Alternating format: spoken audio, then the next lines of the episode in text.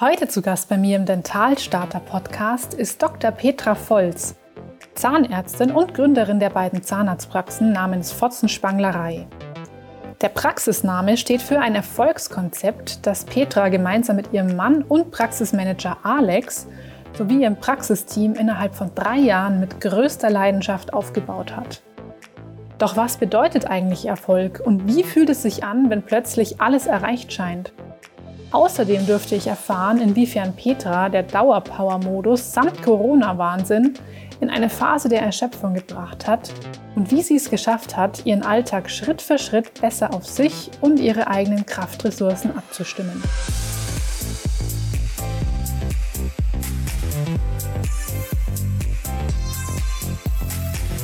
Ja, liebe Petra, herzlich willkommen in deinem wohlverdienten Feierabend. Es ist jetzt Montag, kurz vor halb acht.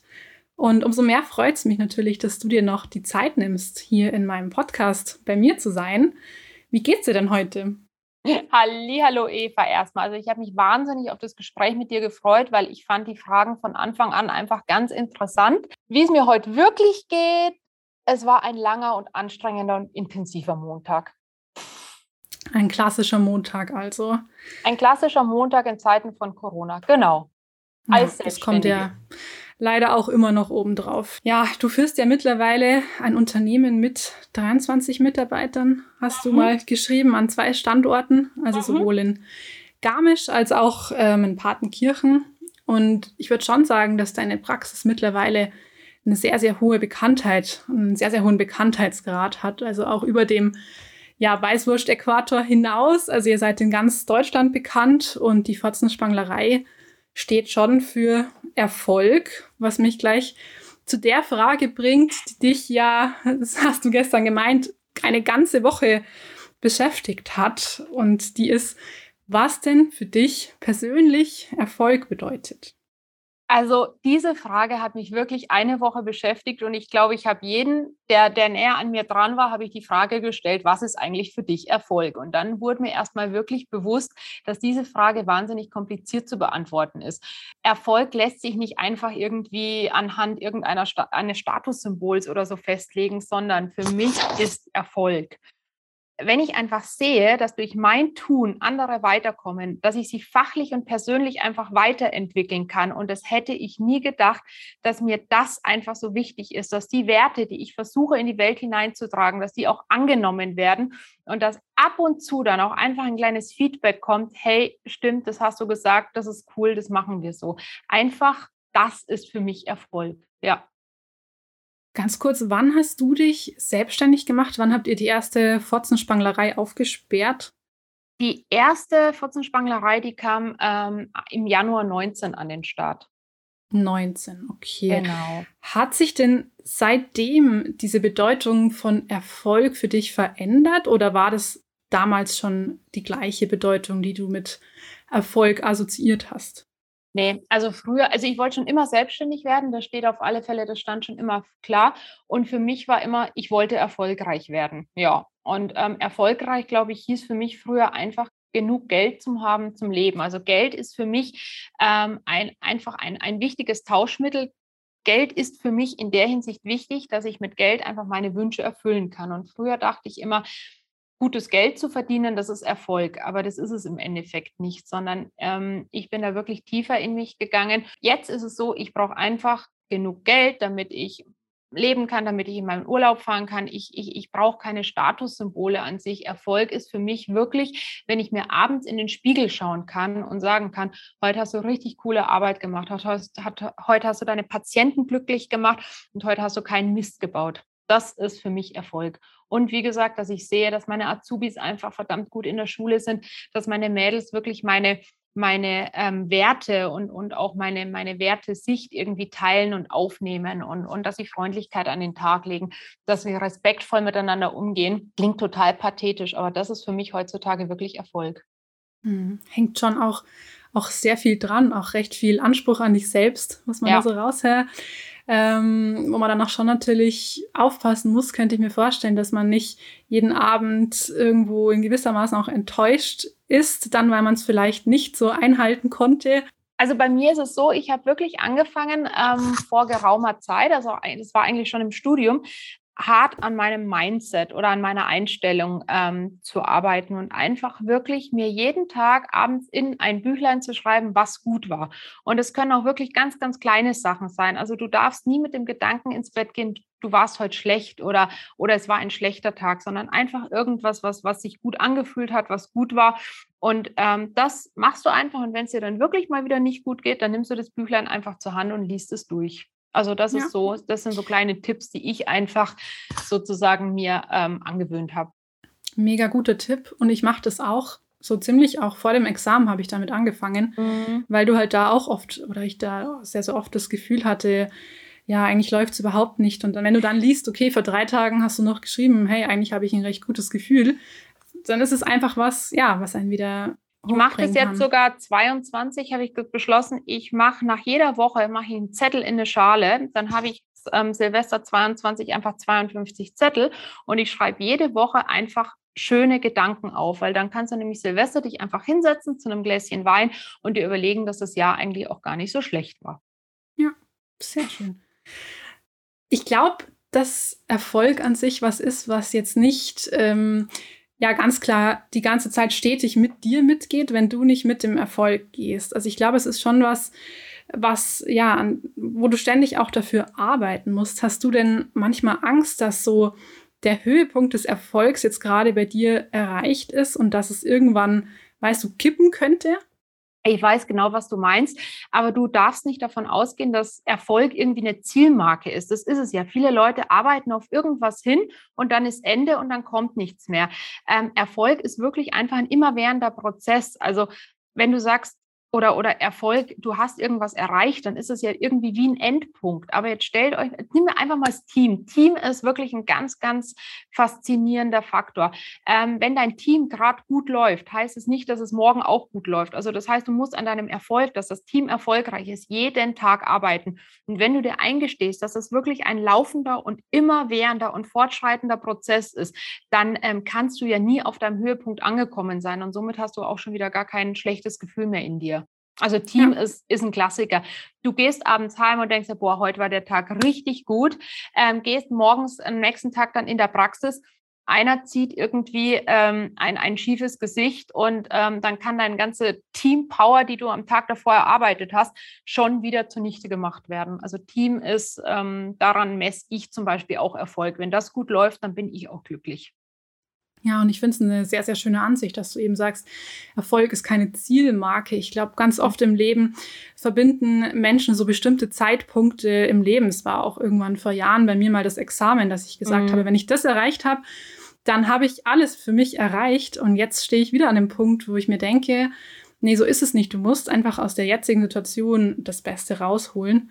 Und ich hatte letztes Jahr ja. echt so ein kleines hm, Tief kann man nicht sagen, aber da muss ich schon, da, da habe ich schon zum, zum Denken angefangen, weil ich hatte wirklich letztes Jahr, es klingt wahnsinnig arrogant, aber ich habe letztes Jahr im Endeffekt alles erreicht, was ich mir überhaupt irgendwann ausgemalt habe. Also ich, ich, ich war Zahnärztin, ähm, ich habe ähm, nicht nur eine, ich habe zwei Praxen, ich habe meinen Doktortitel irgendwann gemacht, ich habe meine ganzen ähm, Mädels zusammen, ich äh, bin bekannt, ja, also ähm, man kennt mich oder meine Praxis schon. Das heißt, ich habe eigentlich alles erreicht. Und dann habe ich mir schon gedacht, so, und was machst du jetzt oder für was arbeitest du das? Du brauchst immer, wenn du so ein großes Projekt an den Beinen hast, brauchst du immer so einen Fixstern und du musst dich immer wieder eingrooven und dir denken, wofür stehst du morgens auf? Wofür ähm, gibst du diese ganze Kraft her? Und dann habe ich mich eben dazu entschlossen, dass es einfach das ist, dass ich meine Mitmenschen, mein Team einfach jeden Tag persönlich mehr formen will, unter anderem eben, was für mich dann Erfolg ist. Du brauchst diesen Fixstern, weil ganz ehrlich, jeder, der denkt, eine selbstständige Zahnärztin mit zwei Praxen, da sind wir wieder beim, beim verdient Geld ähm, wie Heu, das ist es nicht so. Du bist ein Unternehmer und du musst jeden Tag aufs Neue schauen, dass diese ganzen Praxen arbeiten. Und wenn ich jetzt inzwischen mit meiner ähm, Fachexpertise oder mit meiner Kompetenz, mit meinen Berufsjahren, wenn ich mir in München irgendwo einen Job suche als angestellte Zahnärztin, dann gehe ich durchaus mit einem verdammt guten Brutto heim, kann aber dann auch einfach ab 17 Uhr alles fallen und liegen lassen und ähm, Freizeit genießen. Das kannst du als Selbstständige einfach nicht. Also das geht nicht. Und ähm, jeder Selbstständige, der mir erklärt, dass er in den ersten fünf Jahren aus der Praxis mehr rausholt wie im Angestelltenverhältnis, ähm, den bitte ich bitte eine PN oder einen persönlichen Anruf an mich. Also ich weiß nicht, wie das hm. gehen soll. Würdest du manchmal gern tauschen wollen mit nein, Angestellten? Nein, nein, Zahnärzten? auf gar keinen Fall. Auf gar keinen Fall. Also ich bin voll Blut durch und durch selbstständig. Auch wenn ich mir manche Tage einfacher wünschen würde, sagen wir es mal so. Ja, das kann ich mir gut vorstellen. Und vor allem in Zeiten von Corona. Ähm, ist denn für dich persönlicher Erfolg auch gleichzusetzen mit dem beruflichen Erfolg? Also ich verfolge euch schon ein bisschen länger auch bei Instagram. Ihr bekommt ja immer wieder diese, ja, vermutlich auch leidige Frage, wie ist denn das mit der Familienplanung und so? Ist da was irgendwie so auch noch geplant? Und da habt ihr auch schon oft gesagt, naja, eigentlich geht es uns gerade ganz gut, so wie es ist. Ist es denn für dich, sage ich mal, persönlicher und beruflicher Erfolg eine Ebene oder machst du da schon nochmal einen Cut? Nee, also ich mache da definitiv einen Cut. Also beruflicher Erfolg ist für mich, dass die zwei Praxen ähm, laufen, also dass sie wirtschaftlich laufen, dass ich arbeiten kann, so wie ich möchte und dass es meinem Team gut geht. Das ist der berufliche Erfolg. Wo uns der berufliche Erfolg noch hinführt, das steht in den Sternen. Klar haben wir noch so ein paar Sachen, die in der Pipeline stehen, aber 22 steht für mich vor allen Dingen jetzt auch mal echt im Zeichen des ähm, zu mir kommen, wieder ein bisschen Schritt zurück, einfach nur mal wieder, um mir klar zu werden, was ich eigentlich will. Privater Erfolg ist für mich ganz einfach und zwar glücklich sein. Einfach hm. nur glücklich sein. Und glücklich sein ist gar nicht so einfach, weil ich meine, wir leben auch in einer sehr, sehr großen Neid- und Missgunstgesellschaft. Hm. Und ähm, das habe ich zum Glück überhaupt nicht. Also ich war noch nie in meinem Leben neidisch oder eifersüchtig. Und deswegen, ich arbeite ständig daran, immer noch glücklicher zu sein. Und zwar glücklicher zu sein, ohne dass ich wirklich wahnsinnig viel brauche. Ich mag mir abends, da sind wir wieder bei dem Thema, in den Spiegel schauen können und sagen, hey, hast du niemanden beschissen, hast du niemanden angelogen, hast du niemanden verletzt und du warst einfach respektvoll. Das ja. ist für mich Glück und das ist auch mein, mein privates Glück. Und ähm, zu diesem ähm, etwas leidigen Kinderthema. du musst auch nichts dazu gerne. sagen, also um äh, Gottes nee, nee, Willen. Das ist gut. Letztens kam tatsächlich wer auf mich zu und hat gesagt, sag mal, kannst du überhaupt Kinder kriegen? Leute, ich weiß nicht, ob ich Kinder kriegen kann. Ich habe es noch nicht ausprobiert. Ja. Also ähm, rein medizinisch müsste es funktionieren, aber mir fehlt einfach nichts in meinem Leben. Also ich kenne so viele äh, befreundete Pärchen, die haben Kinder, die haben ein, zwei, drei Kinder und ähm, die fragen mich dann auch eben oft, wie sieht es bei euch mit der Kinderplanung aus? Und ich sage dann immer, mir fehlt überhaupt nichts. Ich bin total glücklich. Ich liebe meine Freiheit. Ich mag reisen. Ich mag, ich mag einfach abends essen gehen, ohne einen Babysitter organisieren zu müssen. Und ich hatte, glaube ich, noch nie das Muttergehen in mir. Also ich bin kein Kümmerer in dem Sinn, wie es jetzt zum Beispiel vielleicht irgendwie eine, eine ganz, ganz, ganz tolle Mama ist. Und ähm, bevor ich mir jetzt ein Kind anschaffe, weil es irgendwie zu einem gewissen Bild passt oder weil man das in der heutigen Gesellschaft machen muss oder weil man eine totale Powerfrau sein muss und, und eben diesen Spagat zwischen Kind und Beruf und, und ein Kind einfach irgendwie dazugehört, ähm, sage ich nein, lieber nicht. Also das mag jetzt entweder egoistisch klingen, dass ich sage, nein, ich möchte kein Kind oder es ist eben einfach nur fair dem Kind gegenüber, weil ich glaube, ich liebe meinen Job viel zu sehr, dass das Kind dann an erster Stelle stehen würde. Also keine Ahnung, kann ich nichts zu sagen, aber ähm, Thema Kind ich brauche es nicht, um glücklich zu sein. Du meintest ja vorhin, dass du jetzt nicht der Mensch bist, der andere beneidet. Bist du denn persönlich vom Neid anderer konfrontiert, dadurch, dass ihr einen gewissen Ruf und einen, diesen Erfolgsruf auch habt?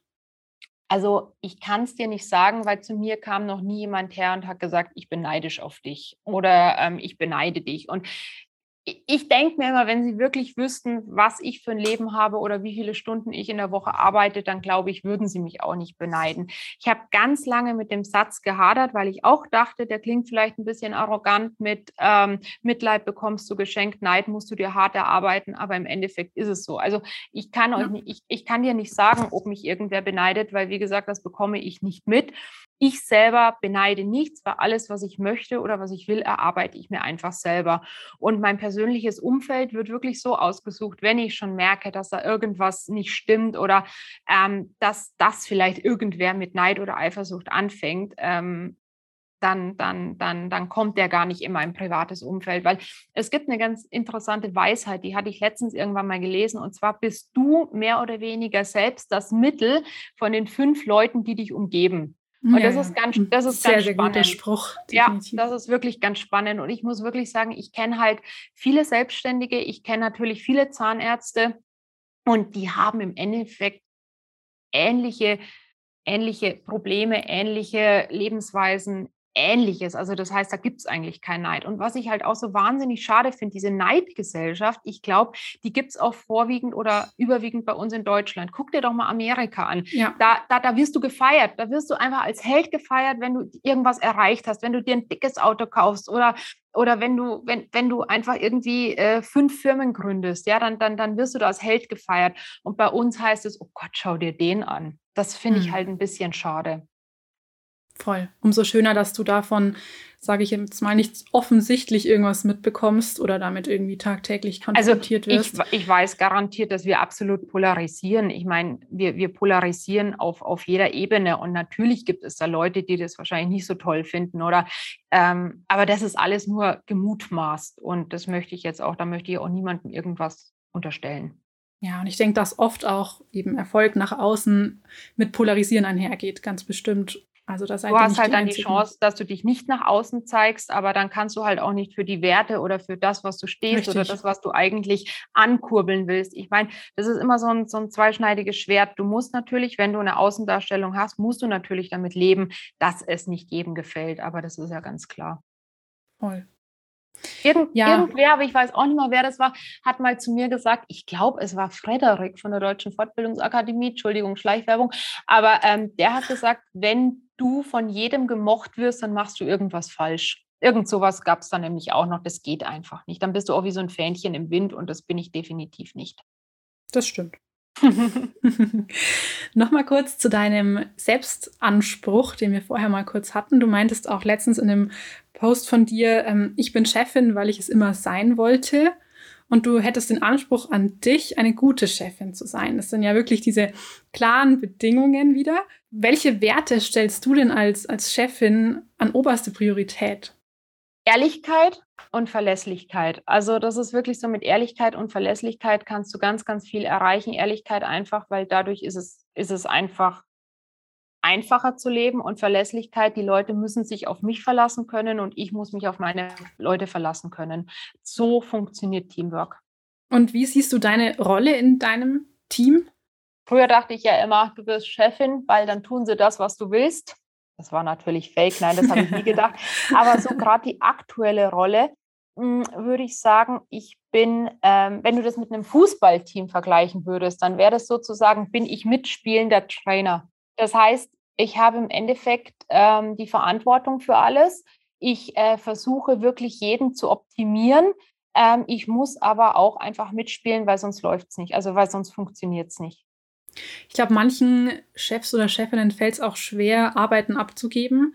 Das höre ich mhm. auch immer wieder. Ähm, wie geht es dir dabei?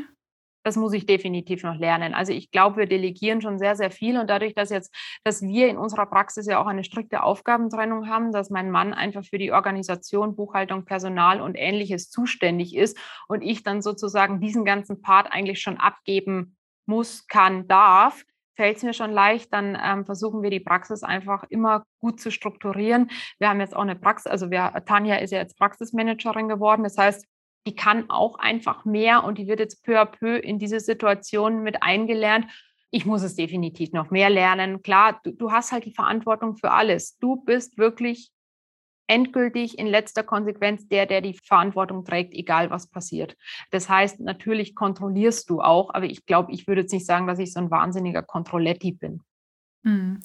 Gibt es denn irgendwelche Behandlungsarten, wo du sagst, das mache ich auf jeden Fall immer? Also wir haben ja hier in der Praxis ähm, vier angestellte Zahnärzte und ähm, sagen wir mal so, was ich definitiv immer selber mache, sind komplizierte Patienten oder es sind auch teilweise unangenehme Patienten oder Patienten, die einfach mehr fordern. Also die würde ich nie, nur weil, weil ich Chef bin und ich sagen kann, hey, den kannst du machen, den würde ich nie abgeben. Also ich bin eher so ein Chef, der dann wirklich das übernimmt, um auch seine, seine Herde ähm, zu entlasten. Du meintest gerade eben, dass dieses äh, Arbeit abgeben noch was ist, was du noch besser optimieren könntest. Was waren denn so sonst noch so die größten Stolpersteine oder so die dein größter Lernprozess bisher jetzt in der Selbstständigkeit über die Jahre?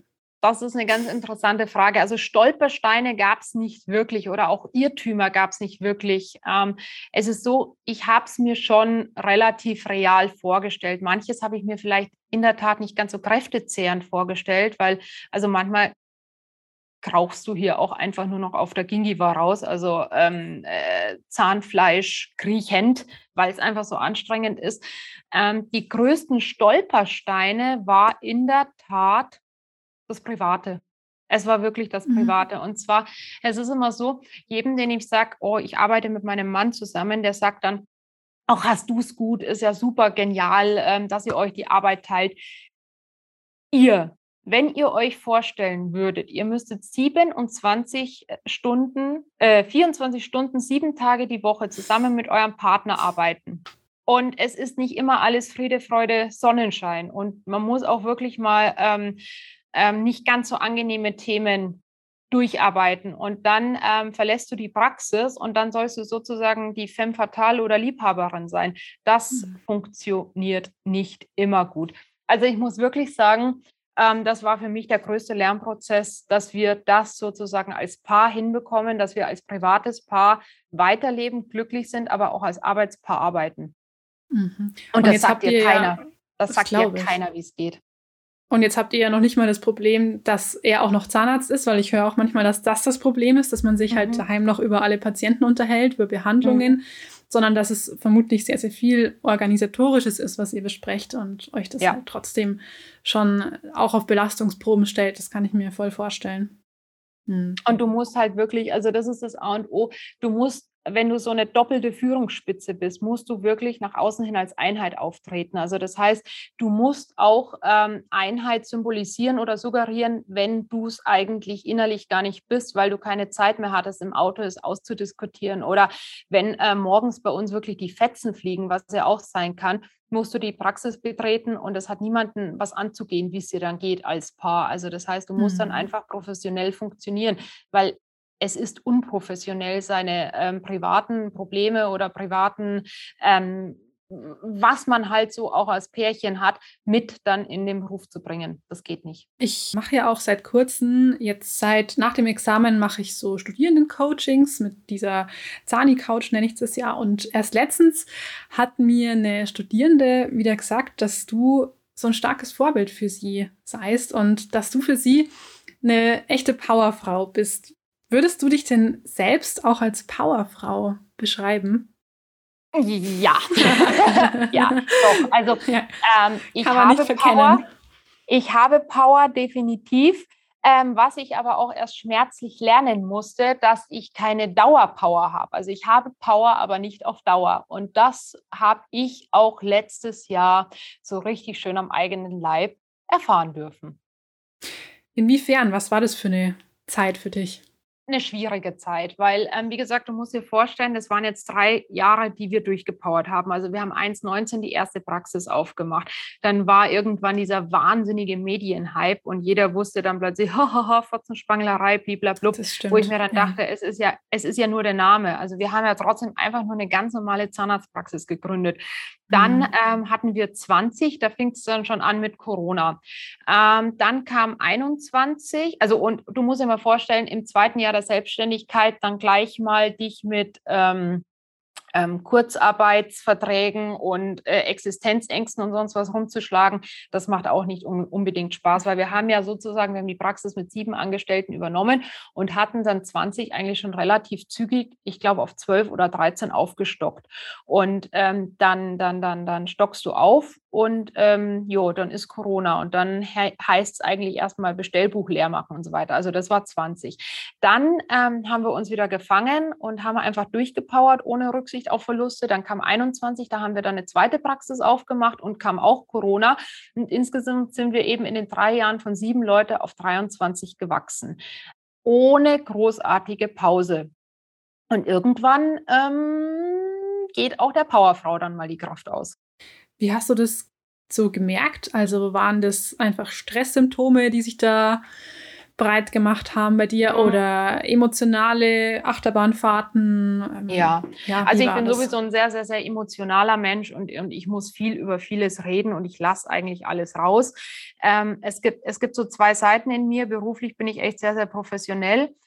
Wirklich gemerkt habe ich es ernsthaft, als ich irgendwann eines Abends daheim auf dem auf der Bank oder am Küchentisch saß und ich habe geheult wie ein Schlosshund und habe gesagt, Alex, äh, du musst dir keine Gedanken machen, ich bin eigentlich total glücklich. Und ich habe geflennt und geflennt und die Tränen liefen und ich war halt einfach auch die Wochen davor schon so, ja, ich hatte eine kurze Zündschnur, ich konnte nicht mehr schlafen, ähm, mich hat es immer überall gejuckt. Also jetzt im mhm. Nachhinein weiß ich, dass es absolut einfach ähm, ähm, Symptome von Überlastung waren, aber es war wirklich so, wo es einfach nicht mehr ging und ich nur noch geweint habe und gesagt habe, ich bin so glücklich, ich habe doch alles, was ich will, mir geht es doch ganz gut, ich bin so glücklich, aber ich habe nur geheult.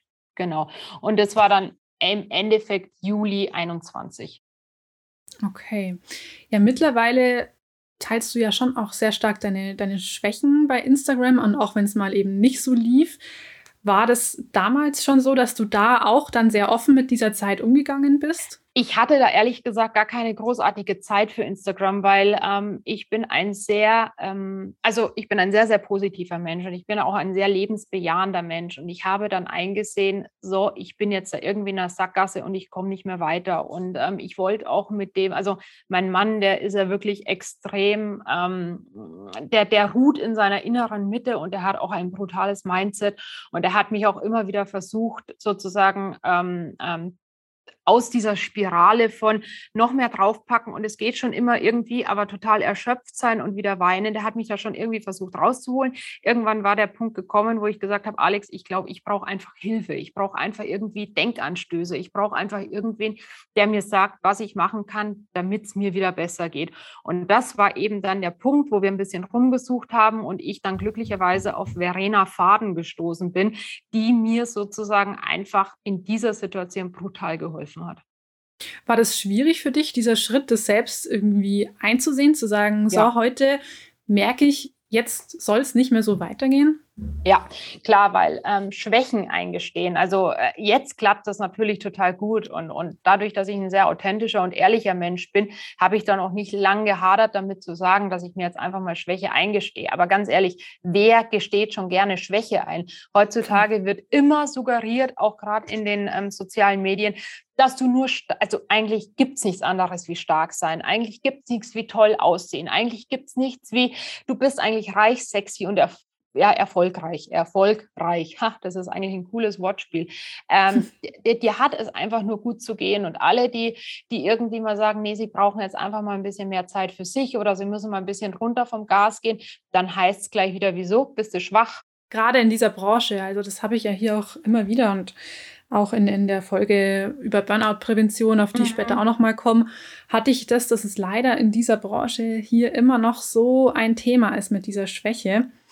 Und du hast dir dann, was ich extrem stark auch finde, eben die Verena herangezogen. Ich weiß auch von deinem Instagram-Post ja, über sie, dass sie Coaching macht. Jetzt gibt es ja doch sehr viele Arten von Coaching mhm. mittlerweile auch schon. Was ist es denn genau, was sie da mit dir gemacht hat? Also die, der erste Coaching-Tag, also wir sind dann zwei Tage zu ihr nach Konstanz gefahren und ähm, das war wirklich so, eigentlich war ähm, der Hintergrund, ihr Coaching hieß eigentlich von der Führungskraft zur Führungspersönlichkeit, einfach um die eigenen Stärken aufzubauen. Ich kann euch genau erzählen, wie das war. An dem ersten Tag, das war also, wir waren Montag und Dienstag unten und Montag habe ich neun Stunden durchgeweint. Und Verena war dann einfach ganz, ganz stolz auf meine Krokodilstränen, das werde ich nicht vergessen. Ähm, was hat die mit mir gemacht? Die hat mit mir Persönlichkeitsarbeit gemacht. Und zwar hat die erstmal meine Persönlichkeitsstruktur herausgearbeitet. Und das fand ich ich ganz, ganz, ganz spannend. Deswegen kann ich euch auch sagen, dass ich eben eine Powerfrau bin, aber eben nicht auf Dauer. Ich brauche, ich, ich kann powern ohne Ende. Also ich, ich, ich kann Gas geben, ich, ich, kann, ich kann Wände einreißen, aber ich brauche auch ganz, ganz dringend meine Ruhephasen, die ich mir aber drei Jahre lang nicht gegönnt habe, beziehungsweise du musst ja eigentlich die Aufbauphase von der Praxis 1, also es waren locker dreieinhalb Jahre, wo ich mir keine Ruhepause gegönnt habe Und irgendwann ist da auch der größte Akku leer. Verena hat mit mir erstmal wirklich Persönlichkeitscoaching gemacht. Wer bin ich? Wie ticke ich? Wie wirke ich auf andere? Was sind meine Schwachstellen? Was sind meine absoluten Ängste? Das war ganz faszinierend, wie, das, wie sie das mit mir einfach herausgearbeitet hat. War es auch erschreckend, so seiner eigenen Persönlichkeit so ein bisschen ins. Auge nee, zu blicken? Also ich bin, ich bin ein brutal reflektierter Mensch und ich habe mich auch sehr, sehr mit mir auseinandergesetzt. Deswegen fand ich es ja eigentlich so, so erschreckend, dass ich mir die Ruhe nicht gegönnt habe. Also weil ich ja mhm. wusste, also ich bin Fisch von Sternzeichen und ich bin eigentlich ein mhm. total kreativer, freifliegender Künstler. Ich, ich, ich liebe es manchmal einfach nur da zu sitzen und Löcher in die Wand zu starren. Das hatte ich dreieinhalb Jahre nicht. Also ich, ich bin durchgetaktet, wirklich von Montag bis Freitag sowieso. Und dann, du musst dich als Zahnarzt grundsätzlich immer weiterbilden. Dann war das hier, dann war das hier. Du, du warst ständig unterwegs und ohne Rückzug. Ja, und die Fische sind auch sehr sensibel, soweit ich weiß. Also mhm. ich habe auch zwei mhm. im familiären, ähm, familiären Kreis und da weiß ich schon, dass die sich die Dinge auch sehr, sehr gern zu Herzen nehmen und es auch noch lange nacharbeitet. Mein Aszendent ist auch noch Wassermann für Leute, die sich mit, mit Astrologie auskennen. Also okay, da heißt, bin ich raus ich bin, beim Aszendenten. Ich, mich kriegst du sehr, sehr, sehr schwer geerdet und auch meditieren ist nicht unbedingt mein Favorite, mhm. was aber okay. sehr wichtig wäre. Ja, da bin ich jetzt wiederum der Fan. Aber ich mhm. bin Löwe. Ich weiß jetzt nicht, ob das daran liegt. Du machst es jetzt heute immer noch, oder? Hast du es ja. jetzt, in welchen Abständen hast du es dann ähm, so gemacht? Also, ähm, ich war mit Verena da. Wir haben, wir haben sozusagen erstmal angefangen umzustrukturieren. Also wir haben mich versucht umzustrukturieren. Wir haben herausgearbeitet, was ich brauche, um wieder Gas zu geben. Wir haben ähm, wir haben mich mehr oder weniger erstmal analysiert, wie ich ticke. Also ob ich jetzt eher der Langläufer bin, ob ich eher der Sprinter bin. Ähm, wir haben wirklich versucht, meinen ganzen Terminplan umzuordnen. Wir haben Pausen anders gelegt. Ähm, also wirklich ganz spannend, spannende Sachen. Ähm, und jetzt war ich dann nach einem halben Jahr wieder da. Also wir haben auch Ziele gesetzt, also so ganz herkömmliches Zeug auch gemacht. Und dann war ich jetzt im Januar auch wieder da dann haben wir wirklich einiges gemacht, was von einer Führungskraft zur Führungspersönlichkeit geht. Einfach auch, ähm, wie ein Team untereinander funktioniert, beziehungsweise wie ich auf wen anderen wirke oder ähm, was ich noch machen kann, dass ich beim Team Stärken herausarbeiten kann. Wir haben in der Praxis äh, Reorga-Tage eingeführt, wir haben Teamtage eingeführt, weil es ist ja so, ich weiß ja dann, wie ich ticke. Dann haben wir noch dazu herausgefunden, wie Alex tickt. Also das heißt, dass wir uns dann auch wieder besser ähm, einordnen können. Also dass es einfach einfacher ist, dass es, dass es nachvollziehbarer ist, dass es verständlicher ist. Und jetzt kommt dann Verena auch im ersten Halbjahr zu uns und äh, guckt sich sozusagen das Team mal an. Also wir mhm. strukturieren einfach von Grund auf neu. Ich finde es ganz spannend, weil ich eben schon auch während des Studiums eine Erfahrung auch mit Coaching gemacht habe. Hat mir auch extrem viel gebracht, weil ich eben damals sehr, sehr viele Entscheidungsfragen auch ähm, zu treffen hatte und mir einfach jetzt auch mittlerweile dadurch sehr, sehr viel mehr über alles Mögliche bewusst geworden bin und ähm, ja, im Grunde auch alles sehr viel selbstbestimmter wahrnehme. Mhm. Und trotzdem habe ich das lange Zeit sehr stark für mich behalten wie war das bei dir? Hast du, bist du damit hausieren gegangen oder hast du irgendwie Angst gehabt dafür, so ein bisschen, ja, wieder dieses Thema Schwäche, dass es eben mit dir in Verbindung gebracht wird? Wie gesagt, ich zeige eigentlich ungern Schwäche in Anführungszeichen, aber ich finde es nicht schwach, wenn man sich Hilfe holt, weil ähm, es ist einfach so, ich muss stark sein oder wenn ich stärker bin, ist das ganze Team stark. Es bringt überhaupt nichts, wenn ich wegbreche, dann, dann, dann funktioniert gar nichts mehr. Von daher ist es, finde ich, eigentlich keine Schwäche, sondern es ist eigentlich eher Stärke zu zeigen, dass man sich weiterentwickeln will. Und ähm, es ist wirklich so, also ich habe kein Burnout oder sonst was diagnostiziert bekommen, sondern wir haben einfach gesagt, ich bin erschöpft. Und zwar bin ich mhm. erschöpft in meinen Möglichkeiten.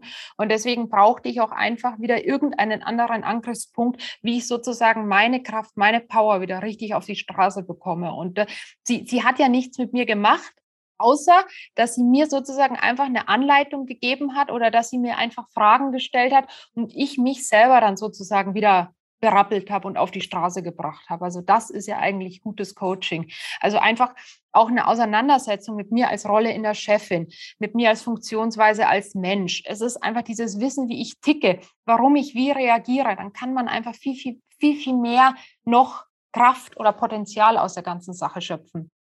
Hast du auch gemerkt, dass diese Arbeit an, an dir selbst sich aufs Team widerspiegelt? Also sagen wir so, ich bin, glaube ich, auch in manchen Situationen gelassener geworden, weil ich natürlich auch dann mir überlegt habe, okay, wie komme ich jetzt bei der an? Es ist ja ganz klar, dass die dann auf Rückzug geht. Oder wie funktioniert es mit der? Okay, die muss ich ein bisschen mehr pushen. Also ich, ich vergleiche das auch immer ganz gern wirklich mit, einem, mit einer Hundeerziehung. Ich meine, ein Hund funktioniert nur, wenn das Herrchen funktioniert. Wenn das Herrchen klipp und klar weiß, wie es funktioniert und wenn es klipp und klare Anweisungen gibt, dann funktioniert auch der Hund.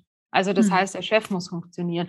Und der Chef funktioniert halt einfach nur, wenn er sich gut kennt. Und ich glaube, das ist ein ganz großes Problem vieler, dass sie sich gar nicht mit sich selbst auseinandersetzen wollen. Und das finde ich halt sensationell spannend. Voll. Und deswegen würde ich es auch so befürworten, dass es jetzt im Studium eben auch schon gemacht wird. Und deswegen versuche ich da gerade eben meine Erfahrungen ein bisschen weiterzugeben, weil ich glaube, dann würden auch schon sehr viele ganz anders in den Beruf reinstarten ja. und auch sehr, ja. sehr viel mehr Chef oder Chefinnen im Qualitäten mitbringen und auch gleichzeitig weniger ja, diese hohe, dieser hohen Stressbelastung ausgesetzt zu sein. Also würdest du das denn grundsätzlich jedem Typ Menschen empfehlen oder würdest du sagen, ähm, du bist jetzt eher eben der vielleicht auch sensiblere Charakter? Also ich kann es von mir schon behaupten, glaube aber trotzdem, dass es jetzt keinem schaden wird, sich da mal mit bestimmten Themen und sich selbst auseinanderzusetzen. Wie stehst nee, du dazu? Also bei, ähm, bei, dem, bei, der, bei der Strukturanalyse kam ja auch raus, dass ich ein, ein, ein, ein Cheftyp bin. Also dass ich definitiv äh, führen kann und dass ich auch eine gewisse natürliche Autorität habe und dass man mir auch gerne folgt, wenn ich eben konkrete Anweisungen gebe.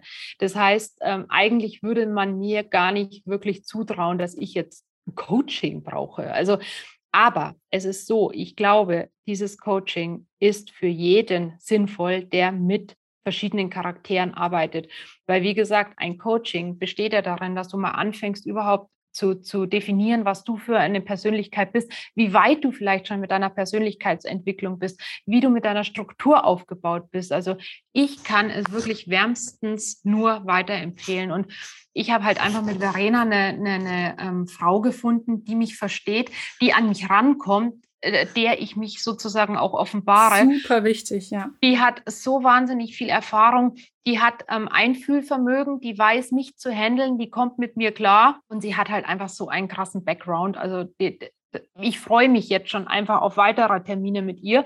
Und was auch ganz spannend ist, ähm, sie bietet gerade auch für Führungskräfte in der Zahnmedizin ein äh, Mentoring an. Das dauert ein Jahr sozusagen und ich mache jetzt beim nächst, bei der nächsten Mentoring-Runde auch mit. Es ist immer dienstags abends. Es sind jede Woche wirklich 52 Zoom-Calls, auch engmaschige Betreuung, unter anderem auch Strukturanalyse ähm, und einfach auch ganz gewisse Fragestellungen oder wenn dir im Praxisalltag irgendwas auffällt, was nicht rund läuft oder so weiter, dann bist du einfach in engmaschiger Betreuung und ich glaube, das gibt dann auch nochmal einen Schub nach oben.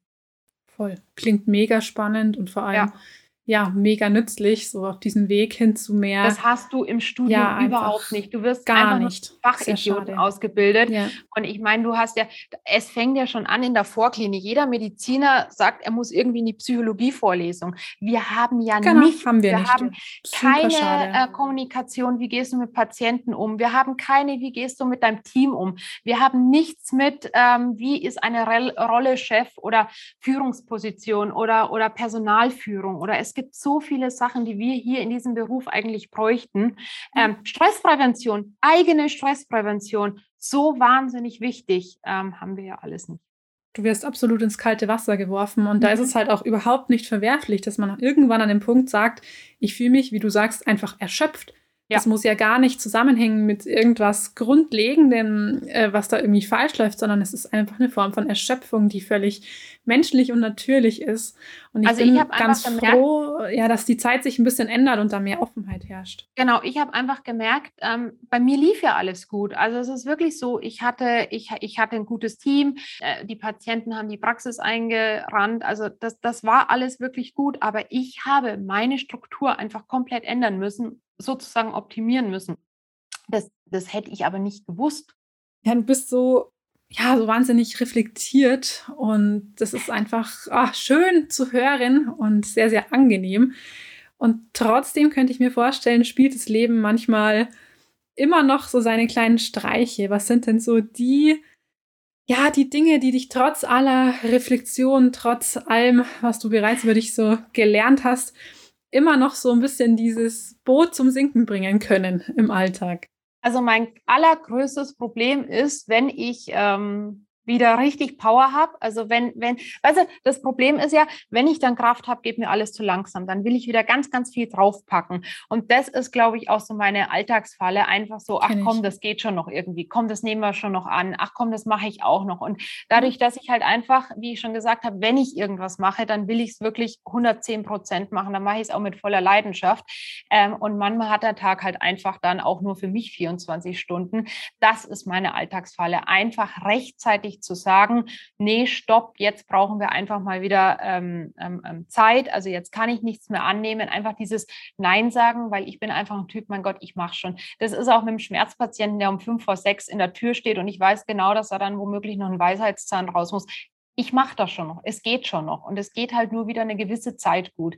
Und dann kommt halt wieder so dieses Tief, wo du merkst, ulala, es war zu viel. Jetzt gehst du in letzter Zeit immer auch Eisbaden, was ich da sehe, ja. ganz fleißig. Was steckt da dahinter? Das ist in der Tat meine Resilienzstrategie. Und zwar habe ich dir ja vorhin erzählt, dass ich nicht so wirklich der Typ zum Meditieren bin, weil entweder habe ich da noch keinen richtigen Zugang gefunden oder, ähm, also, also wenn ich irgendwas brauche, dann ist es eher Kickboxen. Also ich bin dann echt voller Energie. Voller Meditieren, Energie. mich hinzusetzen und ähm, mich aufs Atmen konzentrieren. Ich beneide jeden Menschen, der das kann. Ich kann es nicht. Wenn es bei mir jetzt wirklich zu viel ist, oder wenn, wenn, wenn, kennst, kennst du so Tage, wo dein Kopf einfach nur wahnsinnig brennt, wenn einfach nur alles voll ist, wenn du nichts mehr puffern kannst, wenn einfach gar nichts mehr reingeht, habe ich für mich wirklich beschlossen, du musst einfach das Setting ändern, du musst raus aus dem ganzen ähm, ähm Zeug, wo du bist, du musst reden, aber wenn das nicht hilft, brauchst du einfach irgendwas, was dich total erdet. Und das ist bei mir Wasser. Vielleicht liegt es daran, dass ich Fisch bin oder dass Wasser hm. einfach mein Element ist aber ich gehe wirklich in dieses eiskalte Wasser und atme. Es klingt total bescheuert, aber es ist wirklich so. Ich gehe in dieses ein bis zwei Grad kalte Wasser und bleibe dann meine drei Minuten drin. Und in diesen drei Minuten kannst du auch nur an die Atmung denken. Und das ist einfach wirklich die Sache, die mich erdet. Geht es auf dem Kreislauf ziemlich? Also ich habe ganz langsam damit angefangen. Ich habe im Sommer damit angefangen, mich kalt abzuduschen. Ich habe, also ich hatte noch nie Probleme mit kaltes Wasser, aber ich habe ich hab dann angefangen, mich kalt abzuduschen. Und irgendwann habe ich mich dann wirklich mal ähm, getraut, dann auch in den See zu gehen, ohne irgendwie Technik. Und Alex kam dann irgendwann mal her und hat mir dieses Wim Hof Buch geschenkt. Dann habe ich das durchgelesen und da stand dann auch noch so Sachen drin wie, dass es total gut für den fürs Herz-Kreislauf-System ist, dass es gut gegen Zellulite wirkt und ähm, ähm, Immunbooster und bliblablub. Und dann hatte ich es einfach mal ausprobiert und inzwischen habe ich auch schon ähm, zwei Wim Hof Kurse mitgemacht und es hm. ist wirklich, mich friert diese ganze Saison nicht. Also ich habe diesen Winter 21, Top. 22 noch kein einziges Mal gefroren. Ich bin ähm, fit, ich toi toi toi, ich äh, bin gesund, aber es ist so, du fühlst dich einfach so energetisch. Also wenn du aus diesem Wasser rauskommst, ist es irgendwie ein Gefühl von neugeboren. Und wie findest du jetzt eigentlich, ich habe letztens auch gesehen, du warst ganz spontan noch beim Friseur und hast gesagt, ah, heute habe ich mir einen spontanen Me-Time-Nachmittag genommen. Wie klappt sowas noch in einem Alltag, der so, so voll bepackt ist? Dank Frau Faden habe ich aktiv Me-Time eingeplant. Also es ist wirklich so, ich habe auch aktiv Dates mit meinem Ehemann eingeplant. Also das klingt jetzt alles total deppert, aber wenn ich das nicht aktiv einplane, dann kommt immer irgendwas dazwischen und du musst einfach Prioritäten setzen. Es ist so. Und mir ist Me-Time unglaublich wichtig, weil ne, Power auf Dauer funktioniert nicht. Und mhm. ähm, es ist so, in den letzten dreieinhalb Jahren, äh, Friseur oder irgendwann mal eine Kosmetikerin oder, oder sei es Fußpflege oder was man halt einfach so macht, wo, wo ich mich immer frage, wann haben die anderen Damen dafür Zeit? Also ich musste hm. mir das Hardcore ähm, erarbeiten. Und jetzt ist es so, ich habe mein ganzes Jahr 22 durchgeplant. Also da stehen in meiner, ich habe so einen Moleskin-Kalender und das ist meine schwarze Bibel sozusagen und alles, was da drin steht, ist gesetzt. Und da sind diese aktiven Mietzeiten drin. Und Mittwochnachmittag versuchen wir jetzt wirklich, dass ich vier Stunden einfach in der Woche mal frei habe. Ja, du, du meintest vor, oder vorher hatten wir auch schon das Thema eben diese Folge, die ich damals mit Franka Cerutti aufgenommen habe, die hast du auch ziemlich gefeiert, kann ich mir, mich erinnern. Da ging es eben ja. gerade um die Themen Burnout-Prävention und da hatte ich eben auch so eine Studie ausgegraben, ähm, die eben gemeint hat, dass diese diese Quote an, an Stressbelastungssymptomen gerade unter Zahnärzten so, so hoch ist. Kannst du dir vorstellen, was da so die Hauptpunkte sind, die dazu führen? Ist es eben diese, ja, diese Unbewusstheit mancher ähm, Führungskräfte über sich selbst oder glaubst du, ist es einfach die hohe ja, Stressbelastung bei der Behandlung? Was sind da deine Punkte, die du, die du da siehst? Ich glaube, also das ist jetzt aber wirklich meine persönliche Meinung. Ich glaube, das liegt einfach daran, dass du diesen ständigen Spagat machen musst zwischen diesen drei Rollen. Du bist Zahnarzt, du bist der Fachidiot, das hast du studiert. Das hast du sechs Jahre studiert. Das hast du, weiß ich nicht, wie viele Jahre schon drauf. Zahnarzt bist du. Du bist aber auch Führungskraft und heutzutage musst du auch einfach Unternehmer sein. Also es muss ein Unternehmerherz in dir schlagen, weil sonst bist du in einem Hamsterrad. Und ich meine, ähm, dieser ausgelutschte Satz, dass ein ähm, Hamsterrad nur von innen aussieht wie eine Karriereleiter, das ist leider auch so. Also du musst mhm. unternehmerisch denken. Oder die ganzen großen äh, BWLer sagen ja auch immer, du darfst nicht im Unternehmen arbeiten, sondern du musst am Unternehmen arbeiten. Aber wie sollst mhm. du das machen, wenn du deine zehn Stunden am Patienten hockst? Das geht nicht. Und ich glaube, es ist einfach dieser ständige Spagat, den du als Zahnarzt oder als, als selbstständiger Zahnarzt hinbringen musst, der dich einfach irgendwann an den Rande des Wahnsinns treibt. Ja, auch dieses Thema Umgang mit Fehlern, die ja auch in einem Handwerksberuf sehr ja, eher mal passieren jetzt als vielleicht in einer anderen Arbeit, war damals genannt äh, in dieser Studie. Wie gehst du oder ihr in der Praxis mit Fehlern um? Habt ihr eine sehr offene Fehlerkultur? Ja, also wir, wir haben einen, aber ich wollte noch mal jetzt was zu, zu, zu äh, mir, ist, mir ist so vorher noch mal was eingefallen. Also du Sehr musst dir ja vorstellen, wenn du, wenn du Zahnarzt kannst du, den beherrschst du dann auch. Und dann passieren aber in den anderen, also Führungskraft und Unternehmertum, passieren dann garantiert einfach Fehler, weil man die als, als Fachidiot Zahnarzt einfach nicht gelernt hat. Und ähm, dann kriegst du natürlich immer diese Selbstvorwürfe und diese diffuse Überforderung. Und ich glaube, das ist auch das Problem, weil du als Zani lernst du ja eigentlich im Studium, dass wenn du offen mit Fehlern oder Schwächen umgehst, dass dir das das Genick brechen kann. Ich meine, wenn du im TPK vorgehst und sagst, hey, im TPK angefangen. Wenn du vorgehst und sagst, du, ich habe da jetzt einen Fehler gemacht oder so weiter, dann weißt du genau, du bekommst entweder kein Testat. Kannst einen Kurs wiederholen. Du musst einen Kurs wiederholen oder sonst was. Und ich meine, bei mir war das dann immer so, Kurs wiederholen, okay, ein ganzes Semester wiederholen, okay, ich muss auch ein ganzes Semester irgendwie finanzieren, weil Voll. ich eben ganz normal mein ganzes Studium selber finanziert habe. Das heißt, du lernst als Zani eigentlich von Anfang an, dass du Fehler vertuschen kannst oder musst ja, um weiterzukommen. Und da, glaube ich, ist schon echt mal der krasse Knackpunkt. Wenn du das eben, wenn du das so als Nährboden siehst, kannst du eigentlich nur entweder irgendwann am Burnout enden oder ein Arschloch werden. Ja, und das ist ja sozusagen, ähm, sorry, wenn ich das jetzt sage, und es gibt ganz, ganz, ganz, ganz viele nette Kollegen, aber ich glaube, dir wird in diesem Studium einfach schon beigebracht, Fehler zu vertuschen, weil nur so kommst du weiter. Oder wie viel man einfach cheatet in diesem Studium, wie viel man einfach versucht, wie viel Energie man aufwendet, einfach irgendwie zu überlegen, äh, mhm. entweder wo man irgendwas herholt oder wie man das jetzt umgeht oder welches Testat man wie einfach irgendwie er, er, er kämpft, das ist doch eigentlich total krank.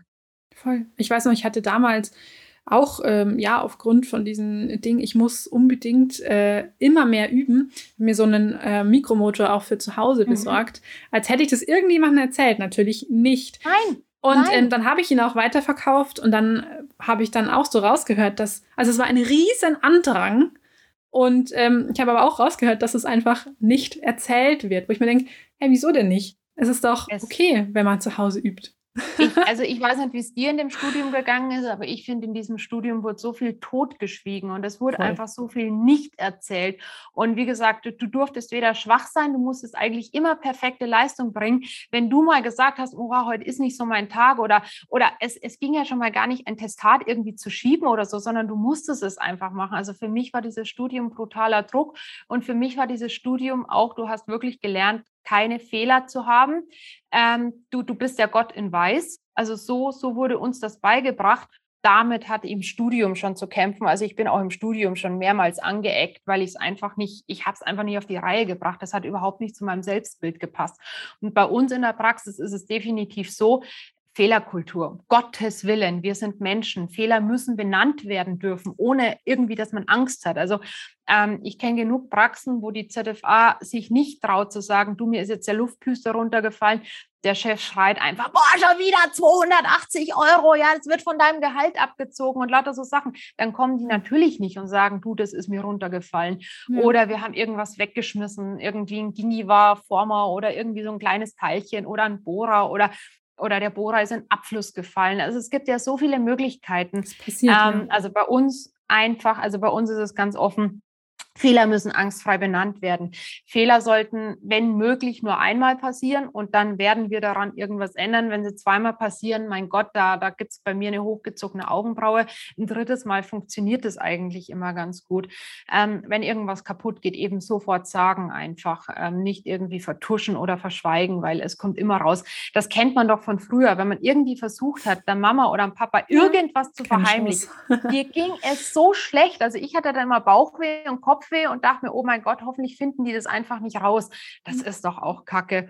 Oder, ähm, oder auch wenn ein Fehler gegenüber dem Patienten äh, passiert, egal was, ob es jetzt die Pfeile im palatinalen Kanal ganz unten ist oder ob es, ähm, mein Gott, wenn man einen falschen Zahn angebohrt hat, egal was, also ist mir zum Glück noch nie passiert, aber das musst du dann einfach dem Patienten kommunizieren. Ich meine, du musst es halt einfach nur sagen. Sicherlich nicht leicht, aber wie du sagst, vertuschen ist keine nee, Lösung. Geht gar nicht, geht gar nee. nicht, geht gar nicht. Hast du denn bei dieser derartig hohen ähm, ja, Stressbelastung und auch Burnout-Quote in diesem Beruf auch selbst Angst vor dem Thema Burnout oder siehst du dich da jetzt relativ gut gewappnet, dadurch, dass du schon so lange an dir arbeitest? Also sagen wir mal so, ich weiß oder ich habe ja am eigenen Leib gespürt, wie schnell mal, in, wie schnell man in diese Schiene abrutschen kann. Das, also wie gesagt, ich kann die ähm, psychologische Definition von Burnout kenne ich nicht, aber ich meine, es das heißt ja ausgebrannt und ausgebrannt ist ja eigentlich nichts anderes wie erschöpft und erschöpft war ich. Also ich glaube, ich bin jetzt inzwischen so weit, also nach, nach, nach einem guten, nach fast einem Jahr Coaching, ähm, dass ich jetzt weiß, an welchen Stellschrauben ich für mich drehen kann, dass ich meine aktiven Mietzeiten einplane. Aber du, ähm, bei dieser verrückten Welt da draußen kann ich dir nicht sagen, ähm, ob es bei mir nicht auch irgendwann so ist, dass ich einfach mal doch auch vier Wochen am Stück Urlaub brauche und einfach mal niemanden hören oder niemanden sehen will. Ich habe selber einfach so Regulatorien für mich entdeckt. Also bei mir gibt es zum Beispiel aktive ähm, Handyzeiten, also aktive Instagram-Zeiten. Wenn mich irgendwer telefonisch erreichen will, dann soll er in der Praxis anrufen. Meine private Handynummer, die ist eigentlich ein Heiligtum. Ich habe Instagram-Zeiten wirklich morgens, mittags, abends wird dann einfach eine Story gemacht oder ich mache die auf dem Beifahrersitz ähm, ab acht oder halb neun. Beziehungsweise, wenn ich jetzt heute später daheim bin, dann gucke ich nochmal einmal aufs Handy, aber dann wird das Handy auch außerhalb des Schlafzimmers ähm, gelassen. Also das ist wirklich, ich habe ich hab sämtliche Push-Mitteilungen auf meinem Handy ausgestellt. Also das sind alles diese Zusatzbelastungen, die ich aktiv abschalte, weil die Welt wird immer höher, schneller, weiter, schneller. Du musst selber auch immer irgendwie schneller sein. Ähm, deine Psyche allerdings, die bleibt einfach genauso langsam wie vor tausend Jahren noch. Also die hat sich nicht wirklich massiv verändert und du musst dem Kopf einfach Zeit geben, dass er da hinterherkommt und deswegen auch ganz, ganz viele Auszeiten nehmen. Auch wenn du denkst, es geht noch. Und daran lerne ich halt gerade auch noch. Ist es auch das, was du dir selbst raten würdest, wenn du jetzt nochmal, sage ich mal, mit der Petra von 2019, so, die jetzt gerade die Tür zur eigenen Praxis aufsperrt, wenn du deren Rat geben könntest, was wäre das? Wahrscheinlich wird sie es genauso machen, wie sie es gemacht hat, weil ähm, ich bereue nichts und es ist auch gut. Und eigentlich bin ich auch froh, dass es mich ähm, 21 so ein bisschen gestrauchelt hat, weil ich meine, ich bin, ich kann auch sehr, sehr hart gegen mich selbst sein und ich hätte es auch einfach durchziehen können. Aber ich glaube, irgendwo kam da so ein kleiner Wink her und hat gesagt, nee, wir machen das jetzt gleich im dritten Jahr deiner Selbstständigkeit, weil es muss ja noch die nächsten 30 Jahre so weitergehen. Also ich glaube, ich würde es genauso machen. Sehr schön. Es beruhigt mich sehr, dass du deine Selbstschutzmechanismen so hochgeschraubt hast und da so stark auf dich achtest. Ist, glaube ich, auch, ähm, ja, um wieder auf die erste Frage zurückzukommen, die Basis des Erfolgs, auch auf sich zu, auf sich zu achten. Die ähm, drei Säulen des Erfolgs ist auf alle Fälle Menschlichkeit. Also du musst einfach menschlich bleiben, egal was du machst. Damit ist auch Ehrlichkeit und Respekt einfach mit dabei dann würde ich auch einfach noch sagen, du musst, du musst teamfähig sein, also du musst definitiv ein Teamplayer sein, damit alles funktioniert und du musst einfach das richtige Team haben, also du musst Fachkompetenz auf allen Ebenen haben. Aber Menschlichkeit steht ganz, ganz oben und du musst auch Mensch bleiben. Und das zeigst du immer wieder, jeden Tag schön auf Instagram auch. Und das finde ich toll, dass du da auch eben zeigst, dass dieses, diese Powerfrau, die du bist, nicht unbedingt immer eben damit einhergeht, dass man immer nur dauerstark sein muss. Ähm, nee. Ich denke, da können sich sehr, sehr viele noch eine Scheibe Richtung mehr Offenheit von dir auch abschneiden weißt du, ich denke mir mal, im Endeffekt sind wir alles Menschen und ich meine, Powern ist schön und gut, aber das Leben ist einfach viel zu schön und das Leben ist auch einfach viel zu wichtig und du musst einfach jeden Tag irgendwas Schönes in deinem Leben haben, weil was bringt es jetzt, wenn ich 30 Jahre durchpower und dann aber am Herzinfarkt sterbe oder so weiter? Ich meine, es kann so schnell vorbei sein, deswegen einfach das Leben genießen. Richtig, und deswegen entlasse ich dich jetzt auch wirklich in den Feierabend. Das ist nämlich mittlerweile auch schon halb neun. Ähm, ich glaube, es ist Zeit, weil morgen stehst du vermutlich wieder ab acht spätestens ähm, in der Praxis. Also wir fahren jetzt noch eine Dreiviertelstunde heim und äh, morgen wird um sechs aufgestanden. Sehr gut, dann ist höchste Zeit jetzt, ähm, mich mal um die Verabschiedung hier zu kümmern. Also es war sehr, sehr cool, dass du bei mir dabei warst. Herzlichen Dank. Super und gerne. Achte weiterhin auf dich und ja, bleib so, wie du bist. Auf jeden Fall vielen Dank. Und ich sag danke und cool, dass es deinen Podcast gibt. Der macht wirklich Laune. Oh, danke dir. Schönen Abend. danke, ciao. Und wenn ihr jetzt das Gefühl bekommen habt, dass auch euch so ein Coaching zu mehr Gelassenheit im Alltag oder zurück zu euch selbst verhelfen könnte, dann habe ich euch mal den Kontakt zu Verena Faden in der Podcast-Folgenbeschreibung bereitgestellt. Und ansonsten hoffe ich natürlich, dass euch die Folge wieder gefallen hat und wenn es so ist oder ihr auch generell Fan des Podcasts seid, dann würde ich mich wie immer sehr freuen, wenn ihr mir eine positive Bewertung bei iTunes oder neuerdings auch bei Spotify hinterlasst. Ansonsten sage ich, bleibt gesund, ich freue mich schon auf die nächste Folge und sage bis bald, eure Eva.